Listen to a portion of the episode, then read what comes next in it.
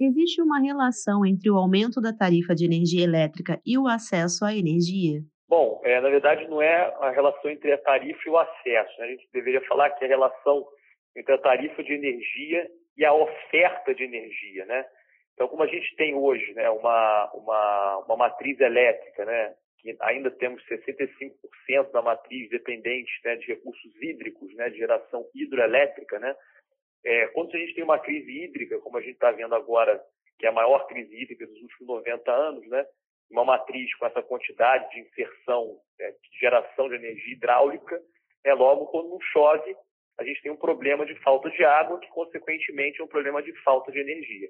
É, e aí as tarifas de energia vão, começam a subir, porque você tem exatamente esse sistema, menos oferta, demanda por energia continua alta, a tarifa começa a subir. Além disso, a gente tem as bandeiras tarifárias, né? porque quando você tem essa, esse problema hídrico, né, geralmente, para você é, suprir essa necessidade de energia, conseguir continuar gerando energia, são ligadas geralmente às térmicas, né, as usinas térmicas que têm uma tarifa mais cara.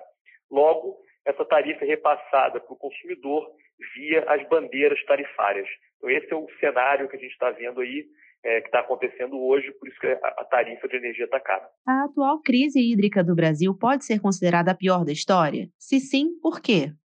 Olha, os números que a gente tem, né, mostram que a crise hídrica realmente ela é a que a gente está vivendo hoje é a pior dos últimos 90 anos, né? Que eu acho que desde quando a gente teve aí começou nossas séries históricas, né? E o motivo dessa crise hídrica, aí para quem acredita na mudança climática, né, nos efeitos é, da mudança climática na, no clima de hoje, né, como eu acredito, é, isso a gente pode dizer que a gente está vendo esses, esses movimentos do clima em outros lugares. Então, a crise hídrica brasileira maior dos últimos 90 anos, a Califórnia, por exemplo, vivendo é, extre é, frios extremos ou calores extremos, é, furacões com mais frequência. Então, o mundo está passando por esse movimento. Então, uma, uma possível explicação para essa crise é, hídrica que a gente está vivendo maior dos últimos 90 anos passa aí, na minha opinião, com a questão de mudança climática, né, que envolve também desmatamento da Amazônia e outros fatores que, que culminam na falta de chuva e aí, obviamente, na falta de água. As questões atuais têm a ver com falta de inovação no setor? Quais mudanças poderiam ser feitas? Olha, é, isso é uma pergunta que não só o Brasil está se fazendo, né, mas como outros países do mundo. Então, por quê? Porque a gente está vivendo um momento né, de transição energética, né, onde a gente está preocupado, o mundo está preocupado né, em descarbonizar.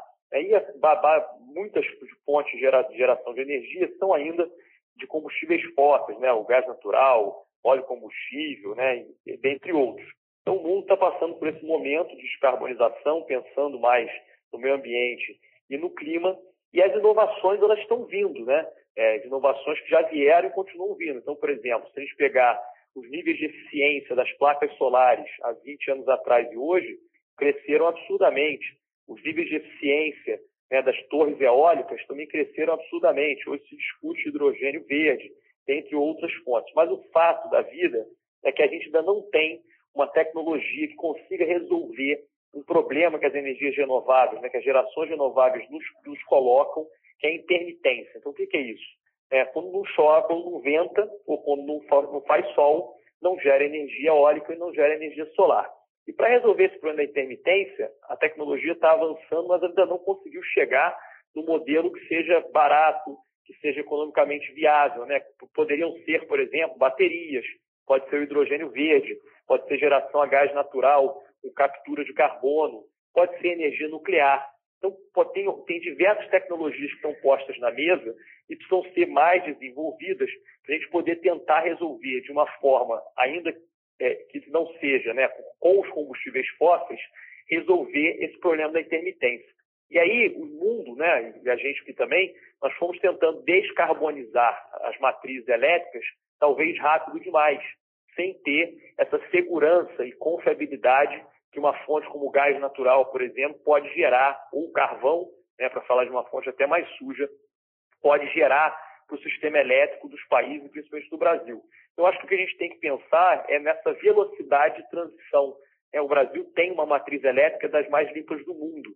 Então, na minha opinião, acho que falta a gente ter inovação sim, mas eu acho que é um problema mais global, mas eu acho que falta a gente ter principalmente repensar o nosso sistema elétrico em ter mais fontes, né, de maior segurança e confiabilidade principalmente usando o gás natural, é uma riqueza que o Brasil tem, que tende a ter uma produção cada vez maior nos próximos anos. Então, a gente usar o gás natural, como foi usado nos Estados Unidos, em outros países, para dar confiabilidade ao nosso sistema elétrico. Diante da crise, quais medidas poderiam ser tomadas para mitigar os danos?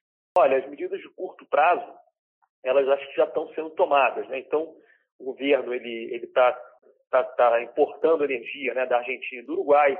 É, fez aí essa semana, ontem, né, um programa né, de, de, de, redução da demanda, né, de redução de economia voluntária à população, aos consumidores residenciais, comerciais e industriais, né, que voluntariamente reduzam suas contas mediante prêmios. Está né, é, tá tentando né, fazer leilões emergenciais para se colocar aí o máximo de geração que se pode colocar disponível né, no sistema, mas dado a, a, ao, ao, nível que a gente está nessa crise, talvez essas medidas não sejam é, 100% efetivas. Né? A gente ainda estamos torcendo aí para rezando para São Pedro mandar chuva. Então são muitas variáveis que têm que estar é, todas unidas, né, e com uma confluência de astros para que a gente consiga escapar de um possível racionamento ou um apagão. Então, as medidas de curto prazo elas estão sendo tomadas. Agora, de médio e longo prazo, eu acho que a gente tem que repensar o nosso sistema elétrico, né? repensar o papel das hidrelétricas, né? principalmente em razão do uso múltiplo da água que a gente tem hoje. Né? A água hoje não é mais uma exclusividade do setor elétrico brasileiro. Né? A água não é só para gerar energia elétrica. Ela funciona para irrigar, ela funciona como parte de turismo, funciona para meio de transporte, né, de escoamento de grãos, por exemplo, através de hidrovias. Né, ela funciona para o saneamento, que é uma coisa tão importante né, que a pandemia do coronavírus mostrou na cara dos brasileiros a falta de saneamento que a gente tem no Brasil.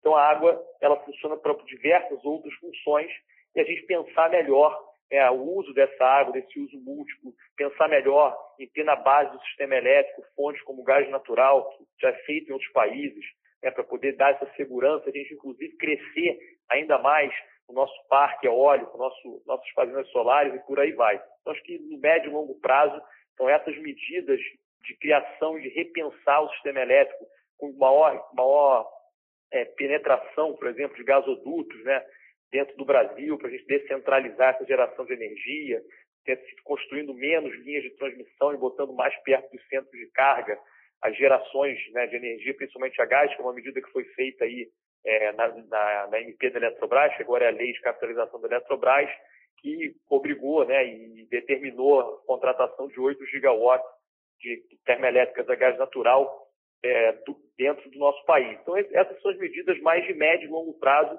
que a gente deve tomar para não viver, né, como a gente está vivendo. Já vivemos essa crise há 20 anos atrás, lá em 2001. Né, em 2014, nós batemos na trave e a bola foi para fora. E a gente agora, em 2021, está vivendo o mesmo problema. A Eletrobras anunciou que irá destinar 5 bilhões de reais para aliviar as tarifas e garantir contratos com as hidrelétricas. Como isso pode ajudar?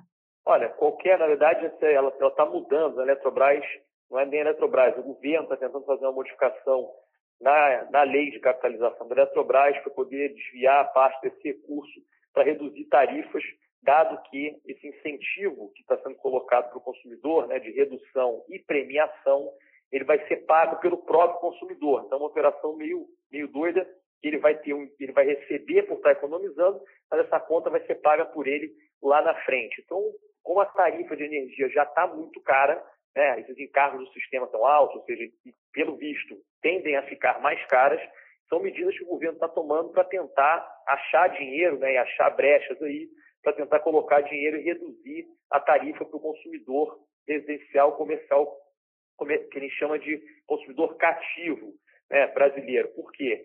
É, hoje, hoje, se você pegar, por exemplo, em comparação a outros países, a renda do brasileiro é muito mais comprometida do que a renda do americano ou de, outro, de outros países, né, de cidadãos de outros países, com parce essa parcela da tarifa de energia elétrica. O que eu quero dizer com isso? O brasileiro paga em razão que recebe muito alto pela tarifa de energia. Então, qualquer medida que a gente possa fazer para redução dessa tarifa, ela vai ser bem-vinda, né? E, e, essa é a ideia, né? Essa é a tentativa do governo a pegar, ao pegar esses 5 bilhões e tentar aí reduzir a tarifa para o consumidor brasileiro. E de que forma o setor privado poderia cooperar com soluções? Olha, eu acho que o setor privado pode contribuir sempre, né? Com, com ideias, pode contribuir ajudando o governo. Né? Agora, o setor elétrico é um setor muito regulado, né? Então, é óbvio que quando a gente tem maior concorrência é, para a construção de linhas de transmissão, por exemplo, participantes do setor privado hoje participa dos leilões de linhas de transmissão com muita força. Quanto mais concorrência você tem, maior, mais preço mais baixo você consegue pagar, né? Mesma coisa na geração de energia. Né? Quanto mais concorrência, quanto mais o setor privado entrar nesse mercado, mais capacidade de investimento existe. Então, mais talvez mais barato fica, mais barata fica a tarifa. Que a gente viu, por exemplo, com a Eletrobras. A Eletrobras ela era uma empresa gigantesca, né, a maior geradora de energia elétrica do país, e ela perdeu totalmente a sua capacidade de investimento. Né? Então, quando ela perde a capacidade de investimento, é menos um concorrente para dar bids, né? nos leilões de energia, nos leilões de geração de energia. Então, agora essa capitalização vai trazer ainda mais, né, mais o setor privado, né, ela vai é, capitalizar na bolsa e vai ser uma empresa talvez com muito mais caixa, com muito mais possibilidade de investir no país nessas áreas que a gente está falando, geração, transmissão de energia elétrica. Isso, obviamente, é tarifa mais barata para o consumidor.